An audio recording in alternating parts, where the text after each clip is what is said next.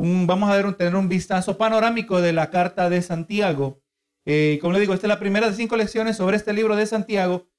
Y se cree, hermano, que este libro fue muy probablemente escrito por el medio hermano de Jesús. Sabemos que sus propios hermanos, su propia familia no creían en Jesús, no creían acerca de él siendo el Mesías, sino hasta después de su resurrección. Gloria a Jesús. Verdaderamente parece que la, la persona de Cristo, eh, como, mejor dicho, como un niño, eh, pues eh, no necesariamente sobresalía en ninguna manera, excepto de su perfecta obediencia. Pero de cualquier manera ellos no creían en él y sabemos que fue hasta después de su resurrección donde Santiago, hermano, se convirtió en uno de los más firmes seguidores de Jesús. Y usted mira a lo largo del Nuevo Testamento, en el libro de los Hechos, vemos evidencias de que Santiago se convirtió en una máxima autoridad dentro de la iglesia, en Jerusalén en particular. Vamos mirando que Santiago, eh, mientras los otros discípulos, a causa de la persecución, se fueron por diferentes partes del imperio romano, Santiago eh, eh, optó quedarse en Jerusalén. Gloria a Dios. Vamos a mirar en esta epístola de, Santiago, vamos a ver un corazón pastoral. Vemos que esta es una carta que es breve, ¿verdad? Son unos poquitos capítulos. Una carta breve y práctica dirigidos a los cristianos que estaban dispersos por todo el mundo conocido como el resultado de la persecución que surgió de la muerte de Esteban. Cuando miramos en Hechos 11, ¿verdad? Gloria a Dios, ahí vemos el comienzo de la persecución. Se considera que Esteban es el primer mártir, ¿verdad? De la, de la iglesia cristiana, gloria a Jesús.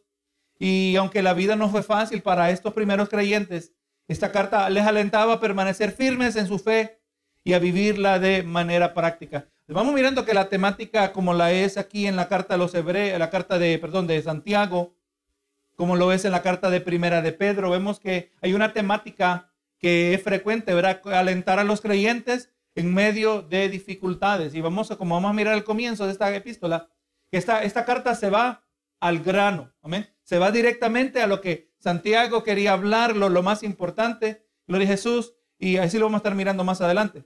Eh, la verdad central nos dice aquí, los cristianos pueden beneficiarse de las pruebas permaneciéndole, permaneciendo fieles a la palabra del Señor. Hermano, cuando nosotros estamos en dificultades, no sé si usted podría, si podría identificar con esto, me imagino que sí.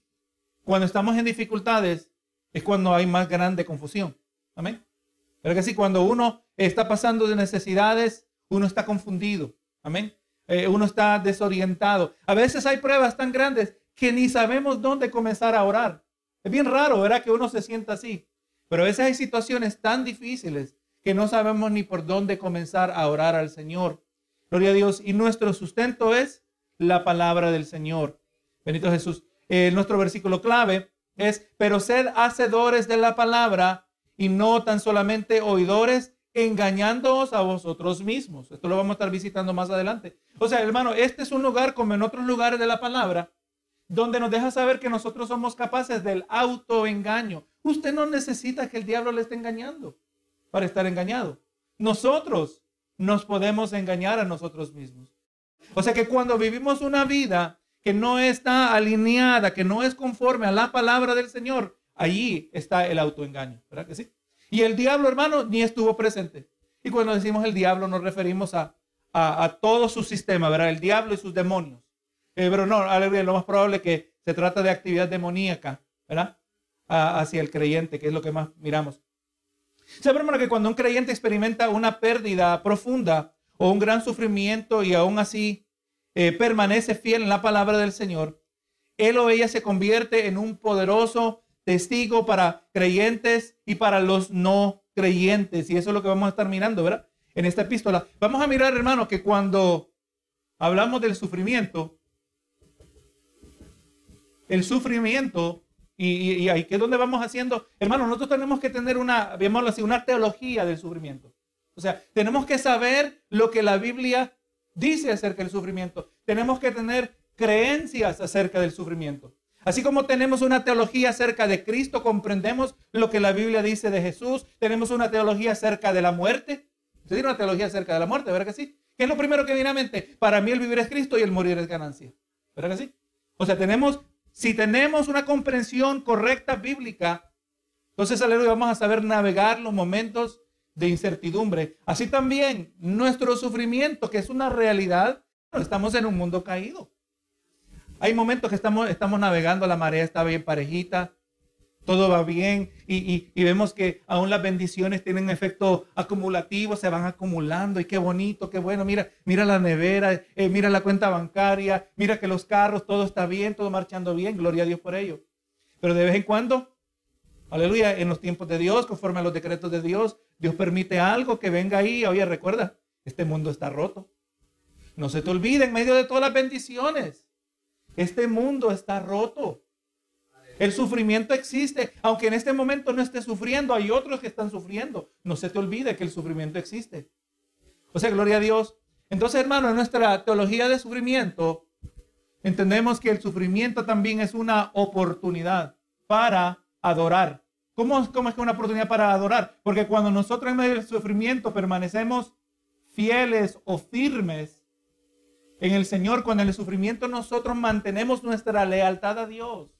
¿Usted no cree que Job estaba adorando a Dios cuando su esposa le dijo, maldice a tu Dios y muérete? Hermano, él nunca cuestionó a Dios, ¿verdad que sí? Dice que nunca le atribuyó a Dios despropósito. O sea, Dios no está haciéndome nada malo a mí. Bendito Jesús. Así que verdaderamente, hermano, hay que, hay que pensar de esa manera. Sí, el sufrimiento duele. Pero, hermano, aleluya, todo ocurre dentro de los propósitos de Dios, ¿verdad? Dios así lo ha determinado sea que, ay, ¿será que lo causó el diablo? ¿Cómo llegó esto? Eso es secundario. El asunto es que vino. El asunto que Dios lo autorizó. Y si lo autorizó, tiene un propósito. Lo que sí recordamos, ¿verdad? Que todo en medio de todo esto, y esto es visitado en la epístola, que Dios no es autor de qué? De maldad, amén. Dios nunca hace nada malo, nunca ha hecho nada malo, nunca ha tenido un mal pensamiento, nunca ha dicho una palabra indebida, nunca un acto que se le pasó la mano, nunca. Dios no es autor de la maldad.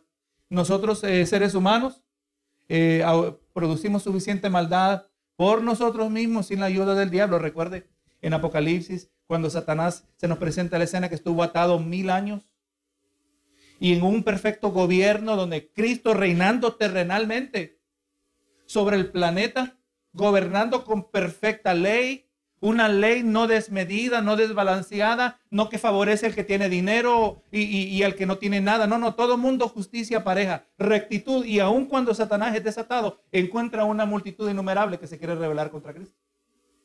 Así es el corazón humano, ¿verdad? Pero no necesitamos mucha ayuda del diablo para hacer maldad. Por no decir que no necesitamos ninguna. Así que hermano, vamos a llevar esto en mente. Señor, estoy, aunque yo no, vine buscando esa oportunidad para sufrir, pero ya que me encuentro en ella, ayúdame a sufrir para la gloria de Dios. Amén. Todo lo que hacemos es para la gloria de Dios. Amén. Todo, absolutamente todo. Coma o beba. ¿Verdad que sí? Hagámoslo todo para la gloria de Dios. Vamos de compras para la gloria de Dios. Yo le, yo le, yo le recomiendo que la próxima vez usted vaya pensando y vaya meditando así. Va entrando a la tienda, hoy voy a comprar, voy a hacer la compra para la gloria de Dios. ¿Cómo luce esto? ¿Cómo se hace eso?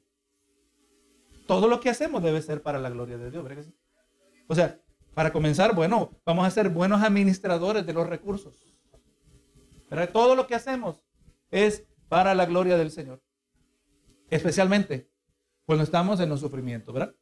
Nuestras metas en esta mañana es que, con nosotros podamos usar los momentos de prueba como oportunidades para regocijarnos y crecer. Ahí vamos mirando, ¿verdad? Que, no, no, una, no es una oportunidad solo para hacer una cosa, hay muchas cosas que Dios va trabajando. Hermano, y la realidad es que así somos nosotros. Muchas veces, si no, no, no nos motivamos, no hay motivación, no buscamos de Dios hasta que nos pasa algo. ¿Verdad que sí? Hasta que quizás el Señor, hay un evangelista que se llama, un pastor que llamado Ray Comfort, y él cuando evangeliza dice, mire, yo te estoy hablando la palabra y en esencia yo te estoy poniendo y, la puerta del avión está abierta y te estoy guindando a la orilla del avión para que entiendas que necesitas ponerte el paracaídas. ¿Verdad que sí? Para que entiendas que hay necesidad de un paracaídas. Así el Señor tiene que sacudirnos en ocasiones, llevarnos al borde del precipicio. ¿Verdad? Pero qué bueno, hermano, cuando el creyente aprende y se disciplina, que no necesita estar pasando por sustos para afirmarse y confiar en el Señor. O sea, el Señor nos manda suficientes pautas o motivaciones, el sufrimiento, las pruebas, porque son necesarias. ¿verdad? Recuerde preguntamos, y aquí usted ya la respuesta la debe saber. Apóstol Pedro, ¿por qué me está pasando esto? ¿Qué es lo que diría Pedro? Porque es necesario. Amén. ¿verdad? Si es necesario, tengáis que ser pasados por diversas pruebas. Así que usted ya sabe la respuesta. Usted está en una prueba, usted dice, ¿por qué? Ya la respuesta ya la sabe. Porque es necesario. Porque yo lo necesito. Porque voy a usar esto para la gloria de Dios. Amén. En todo esto nosotros, hermano, cuando, o sea, Señor, en esto yo puedo glorificarte.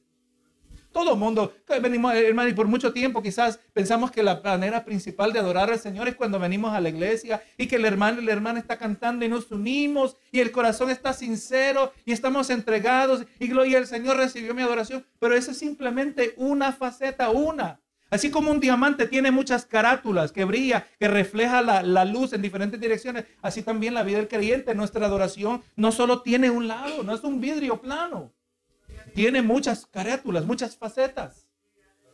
Y nosotros adoramos, no solo en la iglesia, pero es más, cuando usted sabe adorar a Dios en el sufrimiento, su adoración dentro de la iglesia va a llevar mucho más peso. Va a estar más, usted se va a sentir más conectado al Señor. Gloria a Dios. Así que eh, vamos a mirar que también los sufrimientos, los momentos de prueba, son oportunidades para regocijarnos y para crecer. También vamos a mirar cómo una, como Dios no es una fuente de tentación, sino más bien el don, el dador de dones perfectos, ¿verdad? Esos son pasajes que muy familiarizados en primera en Santiago, perdón. Y tercero, que podamos vivir nuestra fe estudiando y obedeciendo la palabra de Dios. Hermano, la audiencia original de esta carta, pues sabemos que estaba experimentando una persecución severa que fácilmente habría podido tentarlos, les habría eh, les podía haber tentado a, dar la espalda a la fe que habían adoptado, pues necesitaban desesperadamente en las instrucciones de Santiago y que él les daba mientras ellos se esforzaban por vivir su nueva vida de fe en un mundo malvado. Y vemos que, que, las cartas de, las palabras de esta carta son iguales de oportunas hoy, cuando los creyentes enfrentamos a una maldad cada vez mayor en este mundo. Y sabemos que en algunos países la persecución es intensa. Pero incluso cuando nosotros tenemos la libertad de adorar libremente o abiertamente, eh, también eh, aumentan las presiones para abandonar nuestra fe. Todavía nosotros necesitamos aliento y la instrucción que Santiago le dio a la iglesia primitiva. Así que vamos entrando, hermanos, aquí al capítulo 1 de Santiago, recordando, hermanos, de una iglesia bajo persecución. Quizás en este momento usted y yo no nos identificamos con eso, pero eso no quiere decir que no siempre va a ser el caso. Dije Jesús, estamos mirando en este país el juicio que Dios ya está desatando. Una de las cosas que la palabra registra es que cuando Dios está juzgando a una nación, lo primero que hace le da líderes incompetentes. Amén. Eso es lo que estamos mirando en el día de hoy. Líderes completamente incompetentes que verdaderamente no saben distinguir entre su su izquierda y su derecha. Usted sabe, hermano, y, tenemos que hablar libremente de esto, no es porque queremos ser políticos, pero el asunto es que la política se ha hecho moral. Del momento que la política se mete en la moralidad, tenemos que hablar en contra de la política y, sacarlo a la luz. El Partido Demócrata principalmente está, eh, eh, tiene una ideología que si usted viene y pregunta y le pregunta a gente que tiene esa ideología, ¿qué es una mujer? Dicen, una mujer es una persona que se identifica como una mujer. No le dijo nada nuevo. Oye, pastor, ¿y qué es un saltamontes? Un saltamontes es un insecto que es un saltamontes. No, no supimos nada. ¿Verdad que sí? Eh, y, si usted cuestiona esa pregunta, ¿cómo, ¿cómo, que una mujer es una persona que se identifica como mujer? No, una, una mujer es una, es una hembra adulta. Una, una hembra que es biológicamente femenina y es adulta. Eso es lo que es una mujer. No, hoy en día no. Hermanos, ha hecho que un hombre se pone una peluca. Dice, yo soy mujer. Eh, es más, están tan, y solo esto lo, hablo en breve, están tan confundidos que un hombre que se puso una peluca y ahora todo el mundo le dice que es una mujer, todo el mundo le cree y lo mandan a una cárcel de mujeres. Eso está pasando, hermano. Esto no es inventado. Y también ocurrió que una mujer que se identificaba como hombre la mandaron a una prisión de hombres. Porque hasta en su licencia lo mandó a cambiar. Y ahora está pidiendo que por favor la manden a una prisión de mujeres. ¿Verdad? Tenemos, hermano, un, liderazgo incompetente y, honestamente lo más probable que son deliberadamente eh, incompetentes, ¿verdad? Están trayendo daño. Necesitamos nosotros las instrucciones de la palabra del Señor. Gloria a Jesús. Así que vamos leyendo, hermano, vamos a mirar aquí los primeros cuatro versos donde nos habla de cómo nosotros podemos crecer en medio de las pruebas. Dice el verso 1 Santiago, siervo de Dios y del Señor Jesucristo, a las doce tribus que están en la dispersión, salud. Se cree, hermano, que esta epístola fue escrita durante el tiempo donde la iglesia era principalmente compuesta de judíos. Amén. Recuerda la escena donde Pedro fue y el primer gentil que él estaba consciente que vino a Cristo fue Cornelio. ¿Y cómo, cómo pudo saber Pedro que Cornelio vino de nuevo? Nació, mejor dicho, Cornelio nació de nuevo porque empezó a hablar en lenguas, ¿verdad que sí?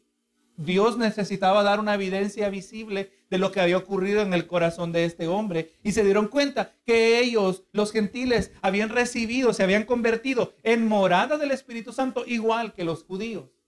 Pero no fue hasta décadas después donde la mayoría de los creyentes eh, eran gentiles.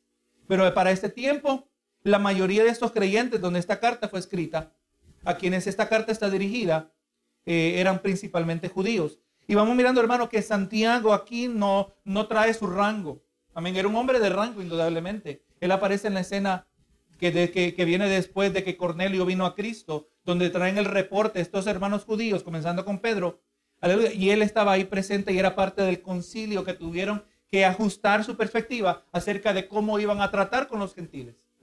Cómo se les iba a incluir dentro de la familia de la fe. Ahí estaba presente Santiago. Santiago es el que he mencionado en la carta a los Gálatas, que cuando Pedro miraba que venían algunos supuestamente enviados de Santiago, amén. Y eso era mentira. Pedro se, se apartaba de los gentiles de Corinto, ¿verdad? Y Padre lo tuvo que reprender. Ese es Santiago, esa figura central. Pero vemos que aquí él no presenta rango, dice, yo soy el medio hermano de Jesús. No, él dice, Santiago, siervo de Dios. La palabra puede traducirse esclavo de Dios. Esclavo en el sentido de una persona cuya voluntad está devota a Dios. Usted y yo, hermanos, no hacemos lo que nos pega la gana. ¿Estamos de acuerdo? El Señor nos ha puesto límites para nuestra propia protección, nos ha puesto límites para nuestra propia bendición. Yo no ando haciendo, yo me siento libre, honestamente. Pero dentro de estos límites que Dios me ha dado, aquí es donde se experimenta la mayor libertad. Gloria a Jesús, siervo de Dios y del Señor Jesucristo. A las doce tribus que están en la dispersión, saludo. Así que indudablemente, estos hermanos, hermanos, habían tenido que salir huyendo por sus vidas. Amén. A causa de la persecución. Entonces, llevando esto en mente, ahora miramos las instrucciones. Así que, por lo tanto, cuando usted se encuentra en situaciones donde usted está padeciendo por su fe, usted va a encontrar que la carta de Santiago es altamente relevante. Tiene mucho que decirle para alentarle y animarle a usted en medio de esa situación. Entonces dice, hermanos míos, tened por sumo gozo, no cualquier gozo, pero por sumo gozo, o tened como la máxima expresión de gozo ¿Cuándo? Cuando estás experimentando abundantes bendiciones. ¿Verdad que eso no lo van a decir los de, los de la prosperidad? Indudablemente, hermano, nosotros no gozamos cuando el Señor nos bendice. Pero vemos que el gozo viene en paquetes que normalmente nosotros no vamos a estar buscando. Imagínense, mira, te voy a traer gozo en forma de salud. Aquí está la cajita, agarra la, salud. Aquí está la cajita de, abundancia. Aquí está la, cajita de prosperidad. Y cada, cada uno nos llena, mira, entre más salud, mejor. Pero aquí está la cajita de diversas pruebas. Esa no la vamos a agarrar mucho, ¿verdad? Pero lo que está diciendo Santiago, tener por sumo gozo. O sea, se puede tener gozo en medio de muchas pruebas. Hay semanas, hermano, y para nosotros nuestro tiempo moderno no luce de la misma manera, pero hay cosas que nos causan estrés, aunque no son pruebas en el mismo sentido, pero sí son unas pruebas en medio de la paciencia. Yo no voy a creer que el diablo estaba detrás de que se me, se me dañó la refrigeradora. Pero produce bastante inconveniencia, ¿verdad que sí? Produce un poco de estrés, especialmente cuando no hay dinero para comprar otra o cuando no hay tiempo de ir a buscar otra refrigeradora, ¿verdad? Hay mucha inconveniencia. Si usted le ha pasado. Pero se me dañó la refrigeradora y también se me dañó la lavadora de ropa. Entonces ya se complica la situación. No necesariamente vamos a estar pensando que es un ataque del diablo, pero como que eso no, y, y encima de eso estoy teniendo problemas en el trabajo. O a veces resulta que también en esa semana se rompió el carro. Oye, pero esto está, esto está fuertecito. Yo solo soy una persona. Si fuéramos cuatro y tú resuelves eso, yo soy esto, pero solo podemos ir en limitadas direcciones. Eh, eh, pero el asunto es que hay momentos que nos encontramos en diversas dificultades. Aunque para ellos se refiere diversas eh, calidades de persecución. Están sufriendo por su fe, perdieron sus recursos, abandonaron su, su, comodidad. Y está diciendo, está diciendo Pedro, está diciendo Santiago, mejor dicho, que tengamos por sumo gozo. Aquí está una oportunidad, una vez más. Gloria a Dios, recuerda hermano que es una oportunidad para ejercer el fruto del Espíritu, como aparece en el libro de Gálatas. Gloria a Dios. Y sepa que el fruto del Espíritu siempre es una decisión. Amén. ¿Cuál es el, fruto del Espíritu? Es amor, gozo, paz, paciencia, benignidad, bondad, fe, mansedumbre, templanza. Entonces, hermano, voy a decidir tener fe en Dios. ¿Usted, ha hecho eso? Oye, eh, Señor, mira, yo, yo ando muy atribulado, pero no, no, yo voy a confiar en el Señor. ¿Verdad lo que está haciendo? Ya se acabó el estar estresado. No, no, yo voy a confiar en el Señor. ¿Verdad que sí? Señor, este, yo voy a tener paz en ti. Yo voy a buscar mi paz en ti. O sea, usted no la puede producir. Esa viene de Dios. Pero usted tiene que tomar una decisión para permitir que Dios deposite, que Dios cultive en su vida. ¿Verdad que sí? Señor, yo no tengo paz. Pero no, te voy, voy a orar, Señor, porque voy a buscar tu paz. O sea, son decisiones que tomamos. Gloria a Jesús. Entonces está diciendo, eh, eh, está diciendo Santiago que no solo van a haber diversas pruebas, pero que es posible. No, y no es que es una remota probabilidad, pero es una pronta realidad de tener sumo gozo en diversas pruebas. Amén. Es posible, es una realidad en la vida del creyente. o sea, nos desanimamos, nos, nos sentimos tristes en ocasiones, pero la realidad es que se puede, hermano, en el Señor. Él pone, como dice Santiago, él pone, eh, como dice Filipenses, él pone el querer como el hacer. Hermano, Jesús sabemos que sufrió antes de la cruz. Usted sabía eso, ¿verdad? ¿Cómo sabemos? ¿Usted se recuerda el ejemplo que quizás tengo yo en mente? O sea, sudó gotas de sangre. Jesús estaba afligido, hermano. Su humanidad, su real humanidad se hizo evidente. Pero estaba afligido. ¿Y qué, estaba, ¿Y qué hizo Jesús para remediar esa aflicción? Amén. Expresó eso porque estaba orando. O sea, o sea, eso es lo que vamos a hacer nosotros. Cuando estamos afligidos, cuando se nos fue el gozo, yo sé que el pastor estaba hablando de Santiago, pero yo no siento el gozo. Hay que orar. Hay que buscar al Señor. Hay que tomar esa decisión. Ahora recuerde, en el creyente, no como el incrédulo, el incrédulo es esclavo del pecado. Está sujeto a la única variedad o la única libertad que tiene es para escoger diversas variedades de pecado. Pero nosotros sí podemos hacer el bien. Nosotros sí podemos hacer lo correcto. Así que yo puedo, con esta, con, este, con esta voluntad que ahora es libre en Cristo Jesús, yo puedo buscar el rostro del Señor de verdad. Porque es exactamente lo que vamos a seguir mirando. Es esto lo que Dios quiere que hagamos.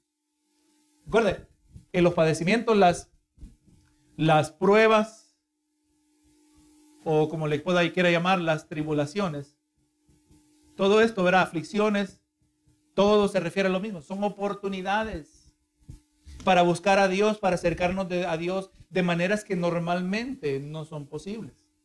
Por lo menos para nosotros en, nuestro nivel espiritual, porque, porque no hemos madurado. Amén. Gloria a Jesús. Así que, pero le está diciendo, hay gozo. Y parece, pareciera ser dos, dos realidades contradictorias. El gozo y la dificultad. Eso, eso no va junto. Pero en la, en, la, en la economía de Dios, en la manera que Dios opera, sí van juntas y pueden existir juntas. ¿Verdad? Pero Jesús dice, y ahora mire este detalle, cómo vamos mirando, ¿verdad? Eh, y me venía a mente lo que estamos hablando el miércoles y aún el domingo, cómo es que el creyente puede tener por sumo gozo cuando se encuentra en diversas pruebas. Dice, sabiendo. Sabiendo. Sabiendo porque se lo dijo el pastor. Sabiendo porque eh, eh, el pastor tuvo un sueño y le dijo lo que viene en el sueño. No. Es conforme a la palabra del Señor. Eh, solo le voy a mencionar aquí en breve lo que hemos estado hablando en segunda de Pedro. Estamos hablando de aquellas bendiciones que son de parte de Dios. Todas las cosas que pertenecen a la vida y la piedad nos han sido dadas por su divino poder mediante el conocimiento, en otras palabras, sabiendo. Hermanos, usted quiere ver su vida impactada, transformada, usted quiere ver a Dios obrando, tenemos que saber, tenemos que conocer su palabra, tenemos que saber lo que la palabra nos dice acerca de algo en particular, sabiendo que la prueba de vuestra fe produce paciencia. ¿Cómo yo voy a saber eso? Porque Dios me dio un sueño. No, lo voy a saber porque lo dice su palabra. Amén. Entonces, cuando habla aquí de paciencia, Paciencia es importante que cuando en este contexto entendamos que no es lo que hace usted cuando está esperando en la fila. Amén. La paciencia es algo, eh, eh, normalmente pensamos que la paciencia es algo pasivo, pero no, no es a eso que se refiere aquí Santiago. Paciencia se refiere a, a una habilidad para aguantar. O sea, el que está corriendo la maratón y ya siente que ya no puede. Amén. Pero tiene una fuerza para continuar, para perseverar, para progresar, para seguir adelante, aunque hay oposición. Puede haber un viento contrario, ser que el cuerpo ya no está dando lo que da, eh, ya no tiene energía. A eso se refiere. O sea, la paciencia del creyente no es una pasiva. Vamos a ver cuánto, a ver cuánto puedo yo esperar. No, no, no, no. Es algo activo. Amén. E, en inglés eh, la traducen largo sufrimiento, long suffering. Gloria a Dios. El, sufrir no es algo pasivo, hermano. Especialmente cuando el creyente sufre para la gloria de Dios. Amén. Todo lo hacemos. Hay que recordarse, hermano. Todo es para la gloria de Dios. Sabiendo que la prueba de vuestra fe produce paciencia. La fe tiene que ser probada. Eh, Pedro lo dijo también, que vuestra fe, que es mucho más preciosa que el oro, tiene que ser pasada por el fuego. Entonces, cuando Dios permite la prueba, la prueba de, nuestra fe, o sea, para, para, para ver la calidad de la fe que está presente, pero no es para ver Él, es para que usted y yo veamos nuestra fe. Amén. Eh, eh, Dios sabe cuánta fe tiene usted. Pero muchas veces nosotros no sabemos cuánta fe tenemos nosotros. ¿Alguna vez, hermano, usted ha estado en una situación donde usted dice, yo me quedé sorprendido cómo Dios me dio fuerza? ¿Usted le ha pasado? Me quedé sorprendido cómo yo me sentí tranquilo a pesar de lo que me pasó. Yo no sabía que yo iba a reaccionar de esa manera. O sea, hermano, la fuerza del cristiano es la fe. Amén. Así como es su fe, así de firme es usted. Entonces, Dios permite las pruebas para que veamos de qué estamos hechos. Y así también, qué bonito descubrir que tenemos más fuerza de lo que pensábamos, pero también al otro lado es bueno descubrir cuando somos más débiles de lo que pensábamos. Es importante también. Porque entonces cuando yo me doy cuenta que no tengo la fuerza, oye Señor, yo estoy débil. ¿Será que lo que yo tengo ahora es artificial? ¿Será que mi cristianismo en muchas maneras se ha hecho de costumbre o cultural? Porque como lo he hecho por tanto tiempo, sin, sin analizar las palabras, solo basado en el tono del pastor, yo ya sé dónde decir amén. ¿Será que sí? No, no, no, no. En la vida cristiana es bien fácil, hermano, nuestra tendencia. Y a mí me gusta, en el carro me gusta el piloto automático. ¿Verdad? Pero en la vida cristiana es peligroso. No conviene el piloto automático. Amén. Tiene que ser envolver nuestra voluntad, nuestros sentimientos, nuestras emociones.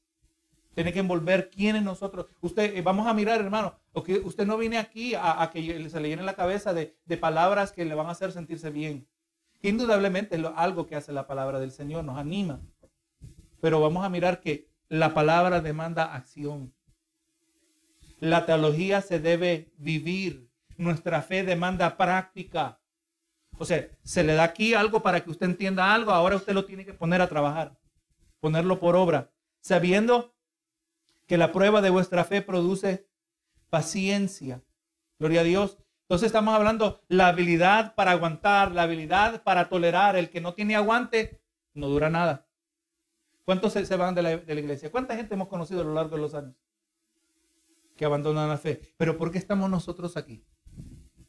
Porque perseveramos. En otras palabras, ver eso mismo, perseveramos. Entonces, entendiendo eso, hermano, si usted sabe que las pruebas lo van a hacer más fuerte, ¿usted cómo se va a sentir? Deben de sentir gozoso, aunque el proceso va a doler, doler ¿verdad? Eh, y es más, este, que estaba mirando aquí cómo el comentarista describe esto, ¿verdad? Que cuando la palabra produce eh, paciencia se refiere a permanecer, permanecer firme bajo carga. O sea, le están poniendo presión, pero usted se mantiene firme. Usted se mantiene agradecido. Eh, la hermana mencionó un detalle bien, interesante, ¿verdad? Que el gozo y la gratitud son inseparables. Amén. O sea, si usted hay una línea que se raya, jamás me voy a sentir mal agradecido, me voy a corregir yo mismo. Uno se puede corregir a uno mismo. ¿Verdad que sí? Tenemos que corregirnos. Gloria a Dios. Entonces, si va a haber gozo es porque hay agradecimiento. Son inseparables. ¿Cuál viene primero? Gloria a Dios. Eh, quizás vienen simultáneos. Gloria a Dios, pero al, final, si va a, haber, va a haber gozo, va a haber agradecimiento al Señor. Estamos mirando, no nos estamos enfocando que el vaso está medio vacío, sino que él, está medio lleno.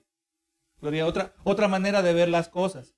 Gloria a Dios, porque todo esto produce crecimiento, ¿verdad? Dice, y ahora, esta habilidad de permanecer firme bajo carga, dice el verso 4, más tenga la paciencia su obra completa. Aquí está el propósito, porque Dios quiere que tengamos paciencia, para que seáis perfectos y cabales sin que os falte cosa alguna. Ahora, perfectos entendemos que no se refiere a perfección moral. Amén. Perfectos no somos nosotros, pero se refiere a que estemos completos en Cristo Jesús. O sea, usted no tiene que ir allá afuera a ver quién, le puede dar una ayudadita. Hermano, usted mire Israel cuántas veces se metieron en problemas que venía una amenaza de un enemigo ejército y decía, vamos, vamos a hacer alianza con los egipcios. O vamos a hacer alianza con los sirios. Aún de los buenos reyes de Dios, algunos cometieron esos errores. Vamos a hacer, vamos a hacer alianza con el pecador, a ver cómo me puede ayudar el pecador. No vengamos al Señor primero. Amén. Para que seamos perfectos y cabales. Hermanos, usted que ha pasado pruebas, usted no, no vive con temor de la siguiente prueba. Ya usted que ha pasado varias pruebas, usted no vive con temor y qué tal si me... No, no, ya no vivimos, porque indudablemente va a venir más pruebas. Pero así como el Señor ha sido conmigo, así como he aprendido a confiar en Él, así como he aprendido a aplicar su palabra, así lo voy a poder hacer en la siguiente época. Ahora soy más fuerte. Me he dado cuenta que el Señor me ha dado más fuerza. Me he dado cuenta. La vez pasada yo ni, ni podía concentrarme en la oración. Ahora en esta prueba me siento tan cercano a Dios.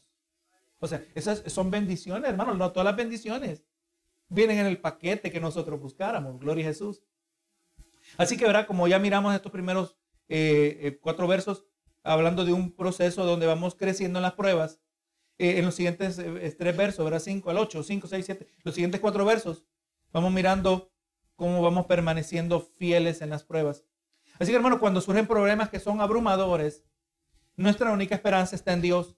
Y cuando lo buscamos para que nos dé sabiduría durante las pruebas de la vida, Él no nos va a defraudar. Gloria a Jesús. Durante las pruebas necesitamos sabiduría para saber cómo responder a Dios. Aleluya. Y cómo responder y que Dios no nos ha dejado sin apoyo.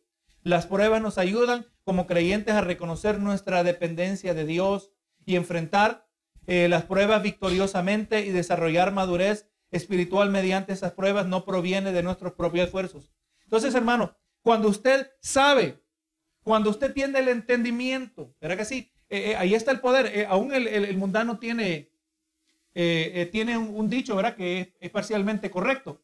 Ellos dicen knowledge is power, que el conocimiento es poder. Pero el, verdadero poder es el conocimiento de la palabra del Señor. Pero cuando usted sabe, cuando usted conoce la palabra del Señor, vamos mirando que el que, el que conoce la palabra y obedece la palabra es, está en obediencia, ¿verdad? Obediencia al Señor.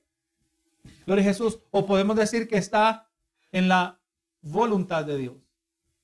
Y entonces este detalle es importante, porque el hecho de que usted esté pasando pruebas no quiere decir que está mal. Vamos mirando que los creyentes pasamos pruebas. Recuerde lo que le pasó a Job, lo estaban regañando, lo estaban queriendo corregir. Tú tienes que estar mal, por eso usted, por eso se está pasando esto. Algo mal hiciste, confiésalo. No, no, hermano, si usted ha madurado. Eh, yo he visto creyentes, hermano, y me sorprende, creen creyentes que, que llevan años en los caminos del Señor y, están pasando una dificultad y dicen, ¿será que Dios todavía está enojado conmigo? No, hermano, no, no entienden lo que es el perdón de Dios. No entienden lo que, no, lo que la palabra dice, que nuestras, nuestras viejas obras pasaron. Que Dios ha, tirado todo en la profundidad de la mar. Está inaccesible a todos. Dios no lo va a buscar. Dios no va a sacar nuestro pasado. Pero no entienden esto en su ignorancia. Piensan que todavía están sufriendo, ¿verdad? De, que Dios no los perdonó, que Dios no los ama. Pero no, hermano, cuando usted y yo vamos sabiendo, cuando vamos entendiendo, estamos usando la palabra de primera, de segunda de Pedro, entendiendo. Y la palabra de Santiago es sabiendo, se refieren a lo mismo. Entonces, cuando usted anda en la voluntad de Dios y cuando usted está eh, pasando sufrimiento, entienda que usted nunca es víctima. Amén. Usted, si anda, si usted anda en la voluntad de Dios, nunca es víctima. Amén. Le quitaron la casa por ser un hijo de Dios. Usted no es víctima, hermano. Aleluya. En Cristo somos nosotros vencedores, pero más que vencedores. Usted no es víctima, usted es victorioso. O sea, usted está sufriendo, pero usted está en victoria porque usted está en la voluntad de Dios. Ahora, el diablo se salió con la de él si usted abandona a Cristo. Pero si usted se mantiene fiel al Señor, usted sigue en victoria. Y si va a haber restauración, no es a la víctima que se le restaura, es al que se mantiene victorioso. Amén. Job se mantuvo victorioso. Indudablemente. Se mantuvo fiel. Usted se mantiene fiel. Entonces el vencedor es el que se mantiene fiel. O como dijo Santiago, es el que tiene paciencia. O, podemos decirlo así, el que persevera el que permanece. Amén. Muchas maneras de mirarlo, la misma cosa. El que sigue hacia adelante, el que sigue corriendo la carrera. Gloria a Jesús, ese es el vencedor, el que se mantiene fiel al Señor. Benito Jesús, esa es la victoria del cristiano, Señor. Yo me, yo me, me duele todo lo que he perdido, pero no me duele que en medio de todo esto más bien me regocijo que me he mantenido fiel a ti. Ahí está la oportunidad para adorar, hermano. ¿Verdad que sí? Ahí está la oportunidad para mostrarle a Dios que usted de verdad le ama. Amén. O para que usted vea si verdaderamente le ama. También. Y todo eso aún cuando, Señor, verdaderamente, es más, yo te, yo te estaba cuestionando, Señor. perdóname. Perdóname por tener un, un amor interesado. Yo no quiero ser un interesado. Yo quiero amarte de corazón. O sea, todo esto Dios lo, Dios lo, Dios lo sabe obrar, gloria a Jesús. Entonces mira el 5. Dice, si alguno de vosotros tiene falta de sabiduría, pídala a Dios, el cual da a todos abundantemente y sin reproche, y le será dado. Entonces ya miramos que la clave para tener paciencia es entender el propósito de la paciencia, sabiendo. En otras palabras, sabiendo se refiere cuando está, está presente la sabiduría. Amén. Pues hermanos, usted no va a crecer en sabiduría si cuando sale de la iglesia y usted escucha algo y todo lo que escucha es puros coritos. Escuche bien. Y no dije, dije coritos. O sea, si usted solo, solo, eh, eh, solo pasa escuchando, hay poder, hay poder, sin, y es el único corito, usted no va a crecer, tiene que escuchar otras cosas para aprender otras cosas de Dios, ¿verdad que sí? O sea, hay tiempo para todo, hay, momentos para gozarnos, pero hay que hacer tiempo para aumentar nuestra sabiduría. Tenemos que ser expuestos a fuentes de sabiduría. Algo se le va a pegar. ¿Cuántas veces a usted le ha pasado, hermano? Que usted quizás escuchó algo en, el radio, ahora que ahora, ahora no es tanto el radio, quizás escuchó una predicación, vio un video en, el YouTube y lo que ese hermano dijo coincidió con lo que usted estaba leyendo. Y coincidió, y decimos coincidió, desde la perspectiva humana, pero no la coincidencia.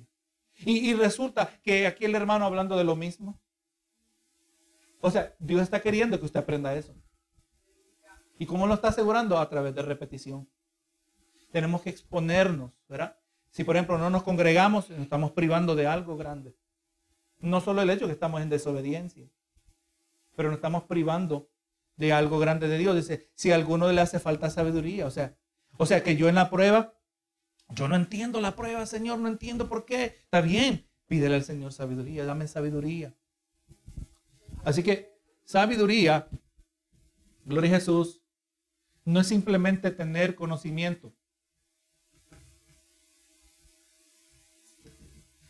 La sabiduría es conocimiento aplicado.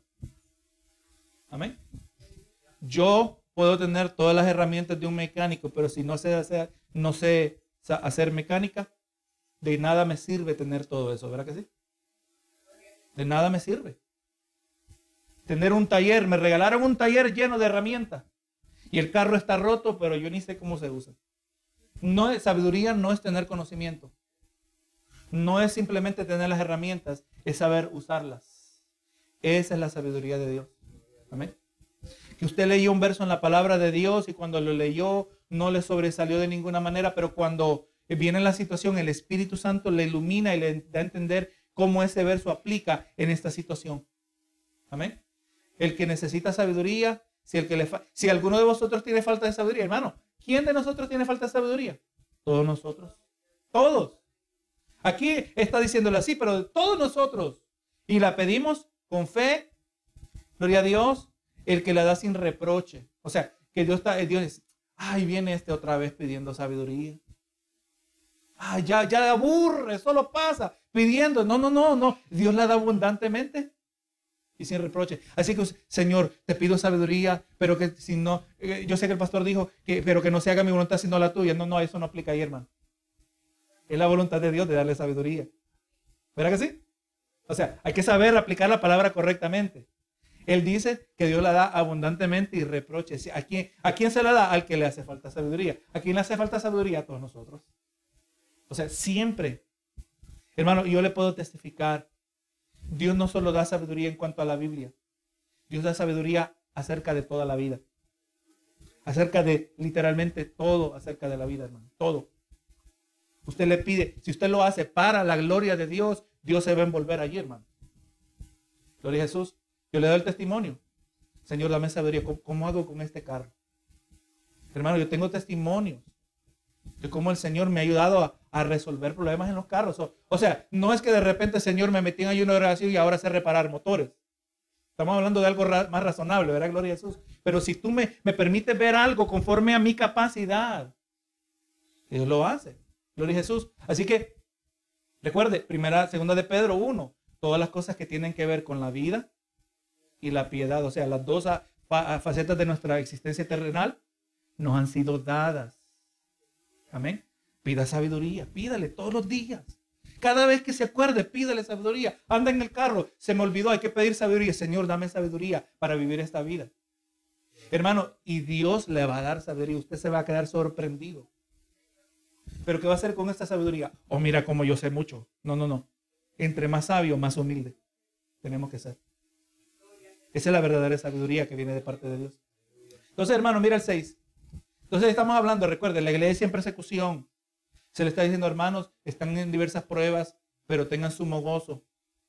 ¿Cómo pueden tener sumo gozo? Sabiendo que la prueba de vuestra fe produce paciencia. O sea, el Señor les va a hacer fuertes en todo esto. El 4 dice, era que, que, no, aún más, que esta paciencia es algo que queremos porque vamos a estar completos. El 5, hermano, tú no, no tienes ese saber, pide sabiduría. Gloria a Dios. El 6 dice, pida con fe. O sea, usted no va a venir como dijimos al original, ¿verdad? Originalmente. Señor, pero que no se haga mi voluntad sino la tuya. No, no. Ya Dios nos dijo su voluntad en cuanto a la sabiduría. No se puede vivir la vida cristiana sin sabiduría. Amén. No se puede ser fructífero a Dios sin sabiduría. O sea, vamos mirando esta temática, cómo está entretejida, porque, hermano, eh, aquí estamos trayendo el conocimiento de la palabra. pero se convierte en sabiduría cuando usted lo practica. Amén. Este, esto va a volver a saltar más adelante.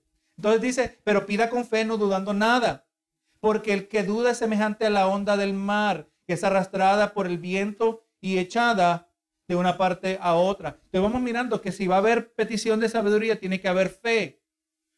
Otra faceta de la vida cristiana. Si hay sabiduría, va a haber fe. Si hay, si hay fe, va a haber sabiduría, podríamos decirlo así también. Entonces, cuando hay fe y hay sabiduría, cuando hay fe y hay sabiduría, entonces el cristiano sabe permanecerse fiel, sabe mantenerse fiel, puede tener paciencia, como habíamos dicho, ¿verdad? Cuando hay fe y hay sabiduría, el creyente tiene la habilidad de, mantenerse firme bajo carga. Entonces vamos, mira, vamos mirando, hermano, y mire todo esto, que esto está relacionado a lo que estamos hablando los domingos antepasados. Indudablemente el Espíritu Santo está envuelto en todo esto. Pero vamos mirando que, que no está diciendo busca más Espíritu Santo. Indudablemente el Espíritu Santo es parte de esto. Es inseparable. La sabiduría es a través del Espíritu Santo obrando en el creyente nacido de nuevo. Pero vamos mirando que aquí lo que prescribe no es buscar más Espíritu Santo, pero buscar más conocimiento para ser más obediente al Señor. Y es más, y le voy a decir esto, que entre más obediente usted es al Señor, usted más de Espíritu Santo va a tener. Mire cómo es esto. O sea, no busque, usted lo va a tener de cualquier manera, pero busque lo que Dios le dice que tiene que buscar. Gloria a Jesús. ¿Verdad? Porque entonces, porque si no lo hacemos, el que pide no teniendo fe, es semejante a la onda del mar, es arrastrado. Tengo creyentes que se son arrastrados por las pruebas. Creyentes que no tienen fe. Y su fe, recuerda hermano, la fe es más que un optimismo espiritual. Hermano, ten fe que todo va a salir bien. No, no, no diga eso, hermano. Eso es porque está presentando la fe como un optimismo cristiano. Hermano, ten fe que cuando te mueras ir con el Señor. Eh, quizás eso es lo que aplica, hermano, en ocasiones. Porque al hermano que le dijo, hermano, ten fe, que todo va a salir bien, se fue y se, murió y se fue con el Señor. Pero entonces como que mi consejo no aplicó. Porque por lo menos no es que no le fue bien, le fue bien, se fue con el Señor. Pero eso no es lo que nosotros estamos queriendo decir. Estamos queriendo decir que se va a mejorar. Pero nosotros no sabemos eso. Ahora, si el Señor a usted le ha inquietado de una manera incuestionable de que Dios va a hacer una obra. Y esto es esto, no es la primera vez que le ha pasado. Ya le ha pasado y usted ha buscado consejo espiritual y usted ve que y se entiende que esto es de parte de Dios y ahora te siente decirle al hermano, gloria sea el Señor. Pero eso ya es diferente y es bien específico. Pero si no sabe, no se mete en problemas, no se preocupe. Hermano, ten fe que Dios está en control. ¿Verdad que sí? Gloria a Jesús. mantente firme. Aliméntate con la palabra, hermano. No, se, no cuestiones a Dios en sus propósitos. Pero el que es ese que no tiene fe, el que cuestiona, es arrastrado. Y dice el 7, no piense pues, quien tal haga que recibirá alguna cosa del Señor.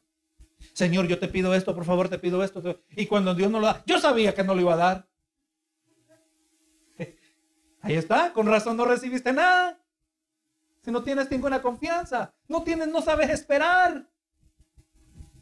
El, verso 8, el hombre de doble ánimo es constante en todos sus caminos.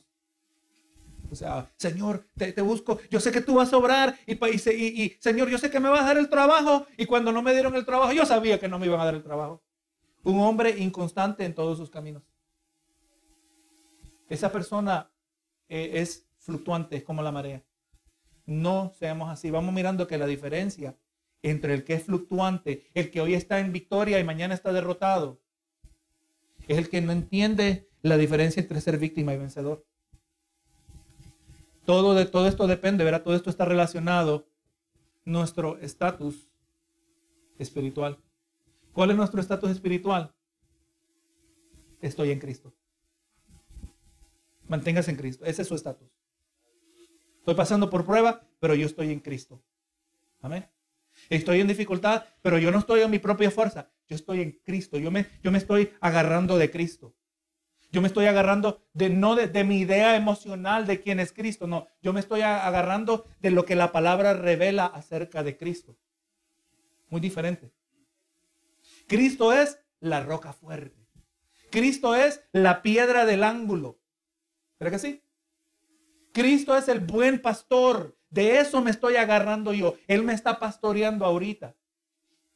Él, me está, él es el que me está dando la fuerza para mantenerme fuerte. Mantener, él, es más, la palabra dice que Él intercede por mí. Está a la diestra del Padre, al lado derecho del Padre. Estoy en la prueba, pero no es que me encanta que, Jesús es bien bonito, bien amable. No, no, no. Eh, eh, yo sé, es más, mi, pensar acerca de Él es más allá. Él está orando por mí.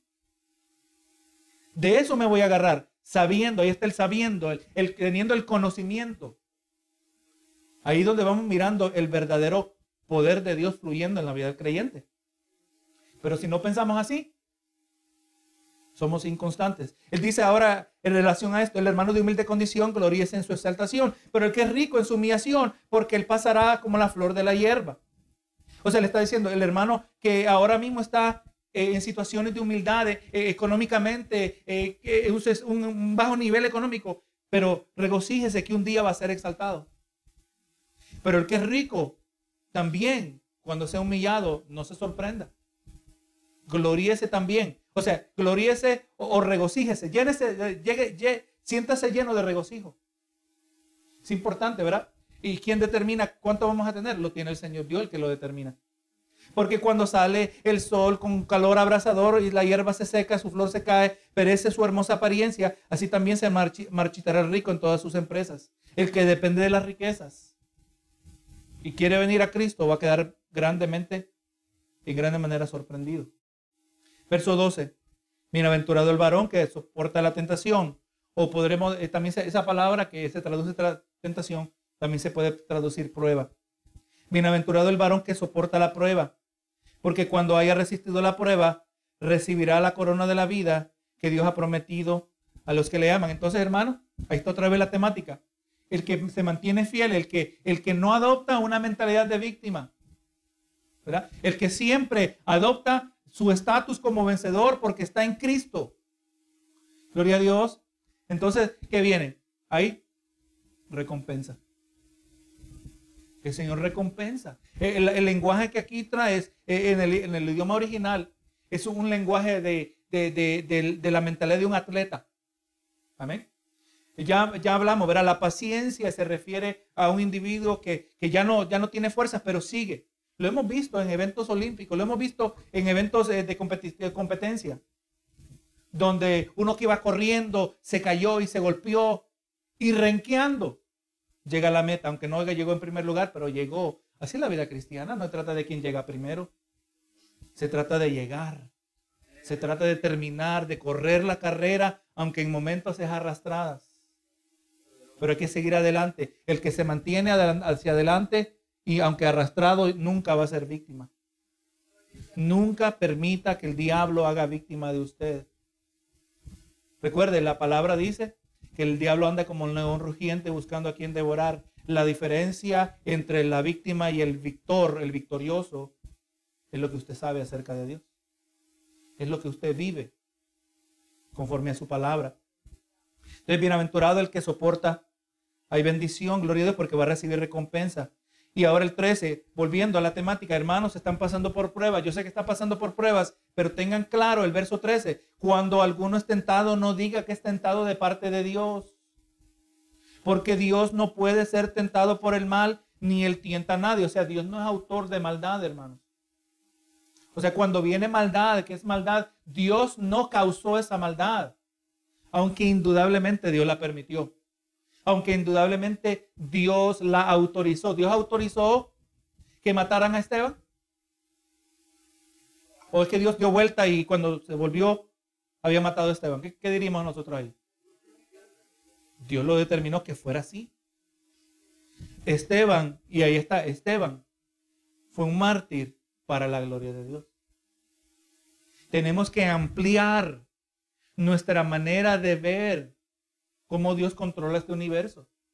No, hermano, eh, la muerte de Esteban era eh, perfectamente, completamente conforme a la voluntad de Dios. Así que, pero Dios no causó esa maldad.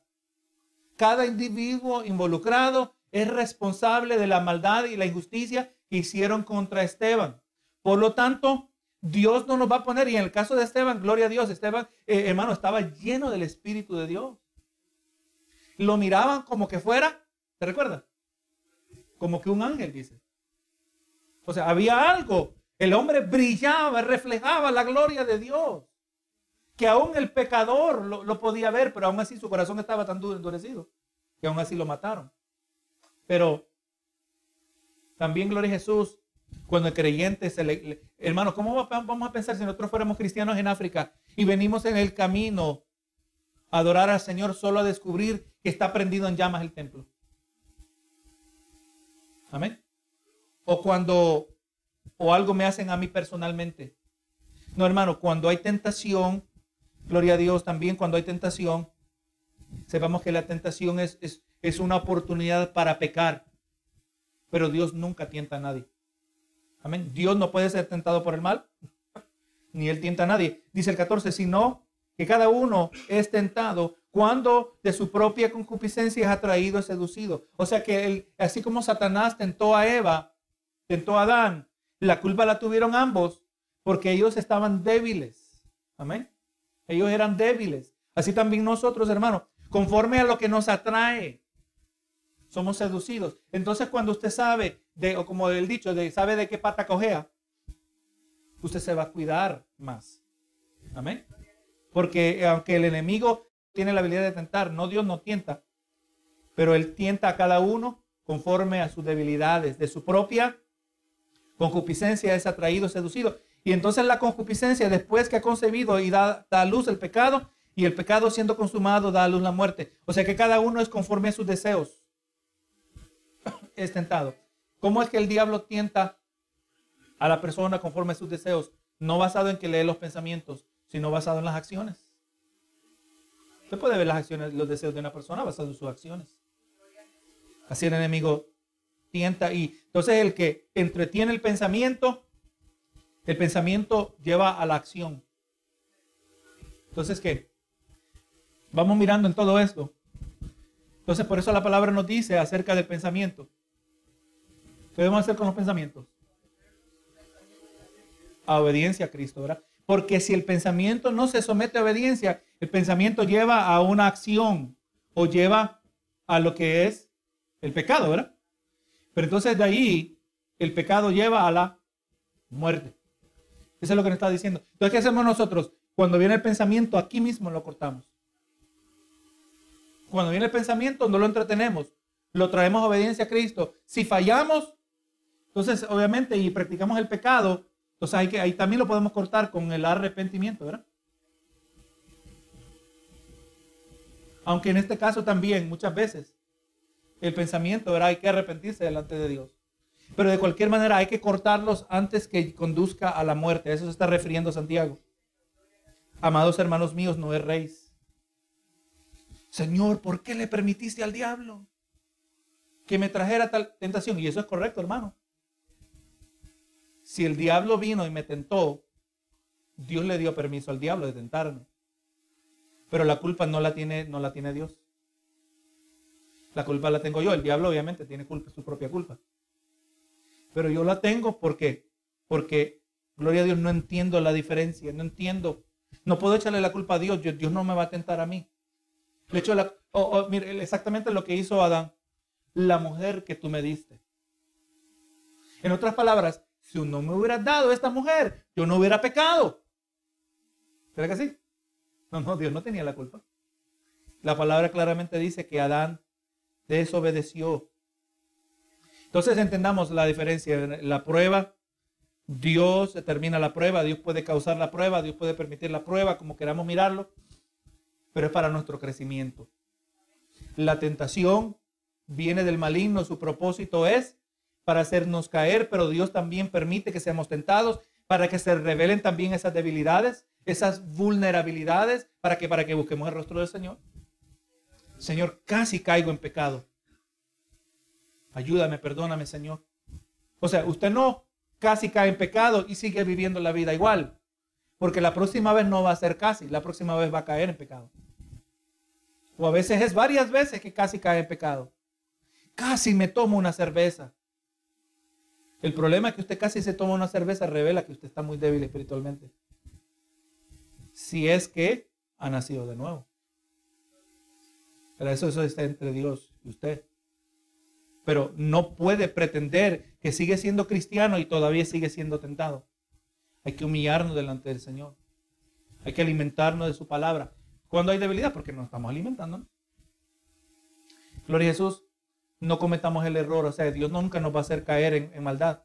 Más bien dice, Dios no solo, no solo no nos tienta, pero más bien dice el 17, toda buena dádiva y todo don perfecto viene, desciende de lo alto del Padre de las luces, en el cual no hay mudanza ni sombra de variación. Él de su voluntad nos hizo nacer por la palabra de verdad para que seamos primicias de sus criaturas. Entonces, hermano, no solo Dios no nos pone tropiezo, para que caigamos, pero más bien Él nos trae todo lo que es bueno para nuestras vidas. Lo digo, todo don perfecto. O sea, yo trabajé esta semana y se cubrieron los biles. No podemos venir como Nabucodonosor, mira todo lo que yo logré. No, hermanos. Dios así ha obrado a nuestro favor. Usted sabe que solo se necesita una crisis médica para nosotros estar en bancarrota. ¿Pero que sí? una crisis médica que usted todo su dinero debe, lo debe a los médicos por queriendo mejorar. Pero el hecho que usted tiene un dinerito guardado, el hecho que el carro no le salió malo y usted pudo suplir, eso no es mi habilidad, esa es la misericordia del Señor. O sea, nos mantenemos agradecidos, continuamente afirmando nuestra dependencia de Él. Ahora, el 19. Entonces vamos mirando aquí, ya miramos, verá que todo, lo, todo lo que recibimos, como lo dijo también Pablo, que no, de nada nos podemos actar. ¿Qué tenemos nosotros que no nos haya sido dado? Todo lo que tenemos ha sido dado de Dios, todo. Porque aunque quizás yo fui el que trabajé, pero Dios me dio la fuerza. Es feo sentirse que usted está enfermo y que no tiene fuerza. Es una experiencia bien rara, ¿verdad que sí? Usted tiene los músculos, tiene la habilidad, ellos no han perdido su función, pero no tiene fuerza. O sea, ¿cómo es descubrir que, se puede acabar la gasolina? ¿verdad? Así en esencia nos sentimos. El carro tiene la habilidad de correr, pero no tiene el combustible. Yo ni entiendo los mecanismos internos de mi cuerpo, pero yo sé que se acabó la gasolina, la mejor manera que lo puedo describir. Pero qué bueno cuando hay gasolina y Dios da la gasolina. ¿Para que si Dios da la fuerza, Dios nos da la capacidad, porque ¿de qué sirve tener física fuerza pero no tener una mente para saber utilizar la fuerza. O sea, Dios nos da capacidad, Dios nos da memoria, todo, todo Dios lo da, hermanos. Verso 19. Por esto, hermano, eh, por esto, o sea, mire este, cuando, cuando estas expresiones así, con mucha atención, mírelas. Entonces dice aquí, por esto, mis amados hermanos, basado en esto, eh, eh, basado en lo que se acaba de decir. Entonces, para entender el 19, tenemos que haber entendido los primeros versos, los 18 versos. Por esto, amados hermanos, todo hombre sea pronto para oír, tardo para hablar, tardo para airarse, porque la ira del hombre no obra la justicia de Dios. Se está hablando, hermanos, en, persecución, que seamos prontos para oír. Tienen el dicho los americanos, dispara primero y después hace preguntas. No, no, no seamos así. Seamos, si va a haber paciencia, sepamos tener paciencia para oír. O sea, número uno, alguien lo dijo así, por eso Dios nos dio dos oídos y una boca. Por lo menos usted debe escuchar el doble de lo que habla. ¿Verdad? Tiene algo de sentido. Eso, pero en esencia es lo que está diciendo. Tardo para hablar, tardo para airarse. Nuestra naturaleza pecaminosa, usted lo ve en el día de hoy al pecador, hermanos.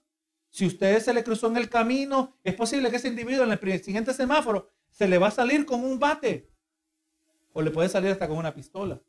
No sabemos, verá lo que anda en el corazón del, pecador, pero es una realidad. En inglés le llaman road rage, ira de la carretera. Pero no, no, el cristiano no es así, hermanos. Amén. Porque la ira del hombre no obra la justicia de Dios. O sea, tenemos que, que no podemos dar lugar. La ira no es compatible con la clase de persona que hemos estado describiendo en los últimos 18 versos.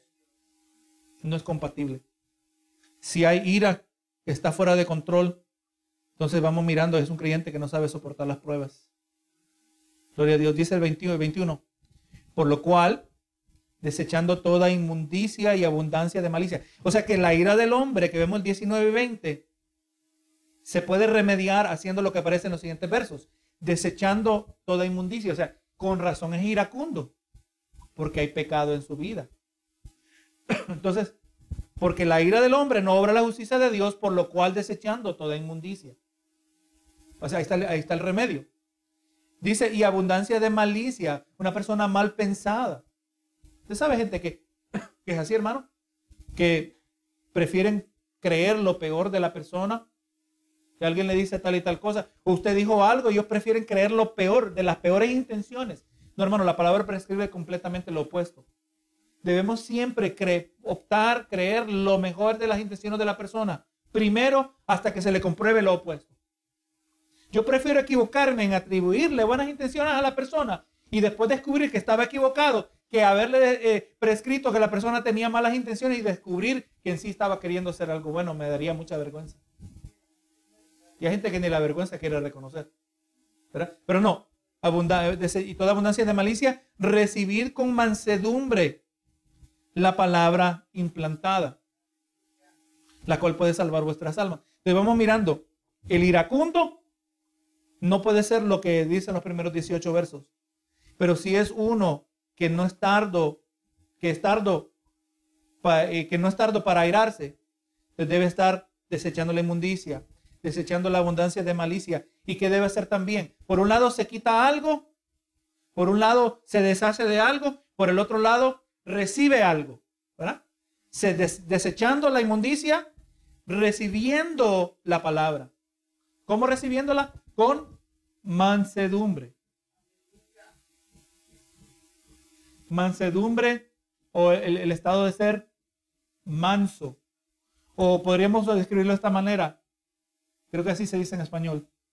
Ser maleable. Maleable, por lo menos en inglés, se refiere al, al metal que se puede moldear. Por ejemplo, el aluminio es maleable, se puede moldear. Usted mire, toma una hoja de papel aluminio Oye, como que no puede comprar una, una hojita de papel de hierro, ¿verdad? El hierro no se presta. Pero por eso es papel aluminio, ¿verdad? Mira, una hojita de papel acero. ¿Por qué será? Porque el metal no se presta para eso. Pero el aluminio, por ser blando, se puede hacer algo como el papel aluminio, ¿verdad? Entonces, hermano, nosotros debemos ser maleables o podremos decir también moldeable. Una persona que con mansedumbre, con espíritu apto para ser enseñado, para ser instruido. Así debemos ser nosotros, hermanos. ¿Usted quiere ser el creyente de Santiago 1, el que tiene gozo en diversas pruebas? El que se regocija, el que tiene paciencia, el que tiene sabiduría, el que es perfecto y cabal, como dice el 4, el que no es eh, de doble ánimo, el que, el que, el que bienaventurado, como dice el 12, el que recibe toda dádiva, don perfecto, es uno que recibe la palabra con mansedumbre. O sea, la actitud opuesta al, hermano manso es aquel que le dice, ¿y el pastor qué se cree para estarme hablando de esto? Ese es completamente lo opuesto.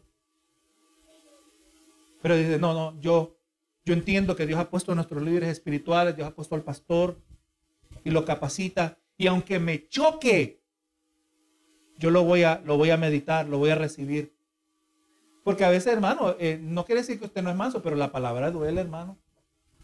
Duele a cualquiera de nosotros cuando nos corrigen. Lo he dicho varias ocasiones, hermano, si un apóstol no está arriba de ser reprendido, cuanto menos un pastor, cuanto menos un hermano. O sea, en ocasiones todos nosotros vamos a recibir corrección de alguna manera. ¿Cómo la vamos a recibir? Especialmente cuando es corrección bíblica. Cuando es corrección a través de la palabra, la recibimos con mansedumbre, siendo de corazones moldeables. Hermano, si alguien, el desarrollo de, un ser humano, hay un momento que un niño es mansito y es humilde, es eh, una persona, lo dije, es cuando es niño. El niño es más manso, es más humilde, ¿verdad? Aunque eh, eh, hay momentos que hay la excepción, pero el niño está para que para ser moldeado. Bendito Jesús, recibe la corrección. No es coincidencia que Jesús dice que tenemos que ser como niños para entrar en el reino de los cielos, ¿verdad que sí? El niño cree, el niño le decimos al niño tal y tal cosa y nos creen. Así debemos ser nosotros con el Señor. Todo esto está relacionado.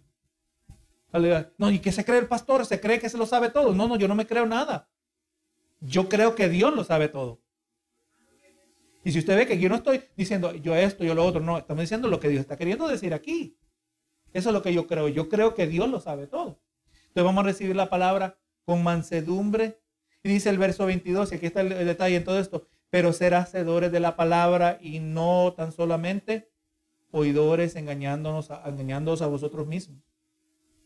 O sea, hay que tomar esto y hay que ponerlo. O sea, usted va a ir ahora a su casa y ¿qué necesito implementar yo de este capítulo 1 de Santiago?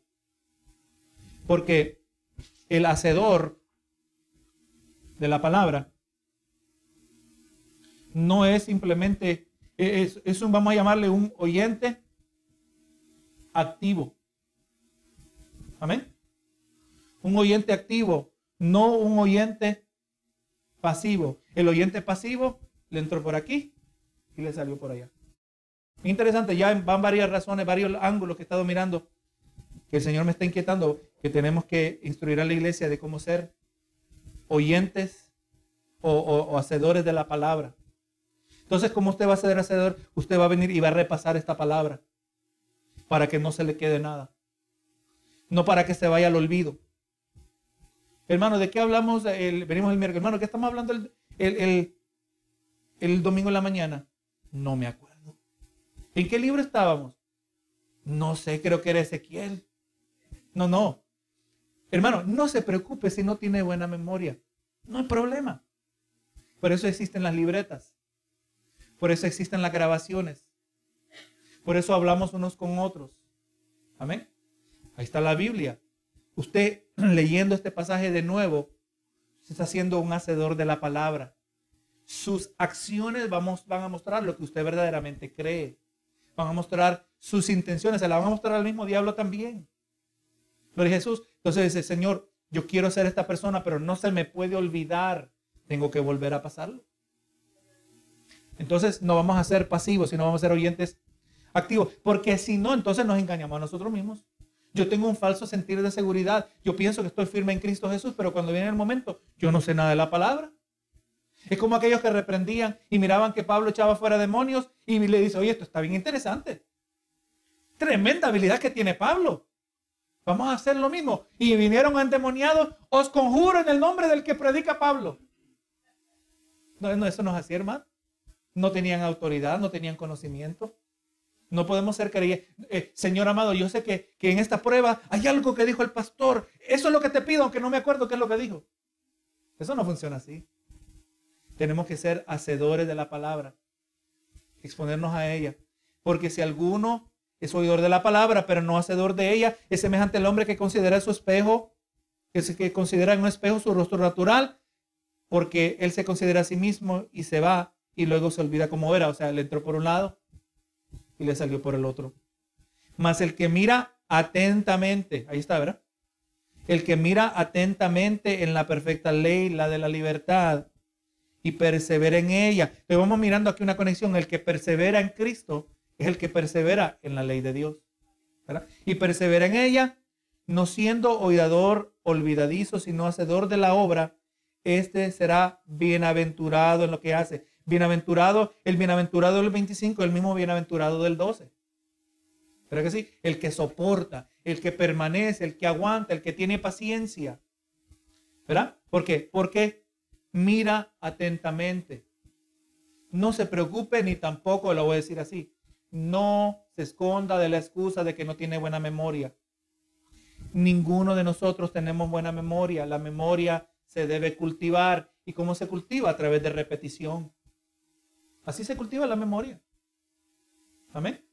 Oye, ¿y cómo es que, cómo, yo ni me acuerdo cómo se aprieta el microondas? Usted puede aprender cosas. Yo sé que usted, yo lo he visto que usted sabe hacer cosas. Yo ni me acuerdo cómo se prende el carro. ¿Se acuerda cuando estaba pensando a conducir un carro? Usted estaba, ¿dónde es el freno? ¿Dónde es el acelerador? Al comienzo, pero ¿cómo aprendió? A través de la práctica. A través de la repetición. Hay que practicar la palabra del Señor, hermanos. Quiere conducir su vida bien en la palabra del Señor, tiene que estar en la palabra del Señor. Oye, ¿y por qué tú nunca aprendiste a manejar? Es que yo solo practico una vez al año. Con razón. Pero pensamos que en la Biblia, si es así, como un libro espiritual, se me va a pegar naturalmente por el Espíritu de Dios. No, hermano, hay que mirar atentamente, que ser espacio. Amén. Hermano, hoy en día tenemos, y, y, y aquí estamos terminando, tenemos tanto, hermanos, tanto, tenemos tanto nosotros que no hay excusa. Usted quiere pasar escuchando sana doctrina todo el día, puede, hermano. Hay libros en audio, puede leer libros en su casa, puede leer su Biblia, puede escuchar predicaciones, puede ver en YouTube, puede escuchar podcasts, puede escuchar, tiene, hermano, yo solo en mis podcasts, yo tengo como, como 10 predicadores que yo puedo escuchar. Y, puedo agregar más. Pero que, hermano, o sea, no, tenemos que estar en la palabra del Señor. Hay que orar, pero hay que mirar atentamente a la palabra del Señor. Si alguno se cree religioso entre vosotros y no refrena su lengua, sino que engaña su corazón, la religión de tales vana. Miremos otro, ¿verdad? Que se engaña, otra manera de engañarse en este mismo pasaje. Uno que no sabe refrenar su lengua. Hay gente que se jacta, yo no tengo pelos en la lengua. La religión de ese cristiano es vana. Todo lo que dice que es, todo lo que dice que hace con una lengua fuera de control, que esta temática va a volver a aparecer más adelante en Santiago. La, maldad que es, es posible a través de la lengua. La religión de tal es vana. Dice, la religión pura y sin mácula. Delante de Dios el Padre es esta, visitar a los huérfanos y a las viudas en sus tribulaciones y guardarse sin mancha del mundo. O sea, genuinas expresiones de amor a los que están necesitados. Ese es el que verdaderamente está cerca de Dios, el que el suple, el que ayuda al necesitado y como vamos mirando en otras partes de la palabra, comenzando con la familia de la fe.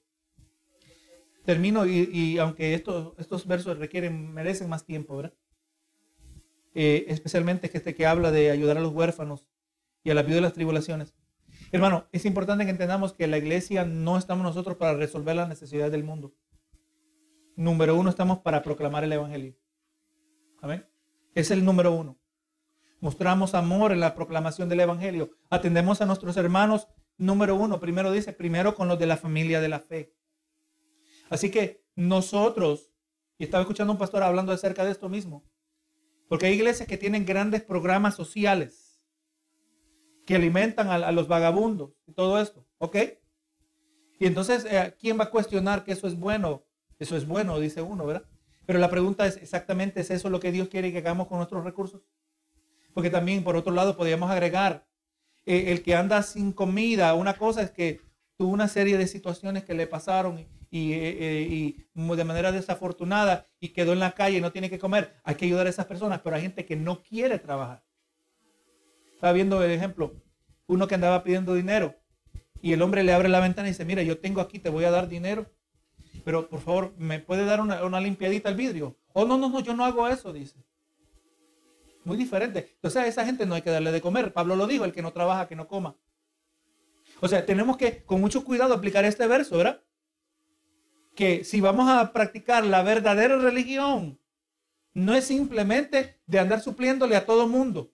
Aquí nos habla especialmente, ¿verdad? De los huérfanos y las viudas. ¿Por qué los huérfanos? ¿Y por qué las viudas? Las viudas en aquel entonces no tienen la ayuda que tenemos nosotros aquí, las viudas que tienen en este país. Gente que estaba genuinamente necesitada. Entonces ahora no es que nosotros vamos a abrir y, utilizar todos los recursos que usted generosamente da a la iglesia y utilizarlo en gente que no tiene ninguna intención de buscar de Dios. Porque el que no quiere trabajar, hermano, tiene un problema espiritual serio. Ese no se va a esforzar para buscar de Dios. Pero estas personas que están necesitadas, que tienen legítima necesidad, cuando nosotros les traemos ese amor, esa gente está, está más tierna para recibir el Evangelio de Jesucristo. Ahora que le damos la mayor bendición de todas.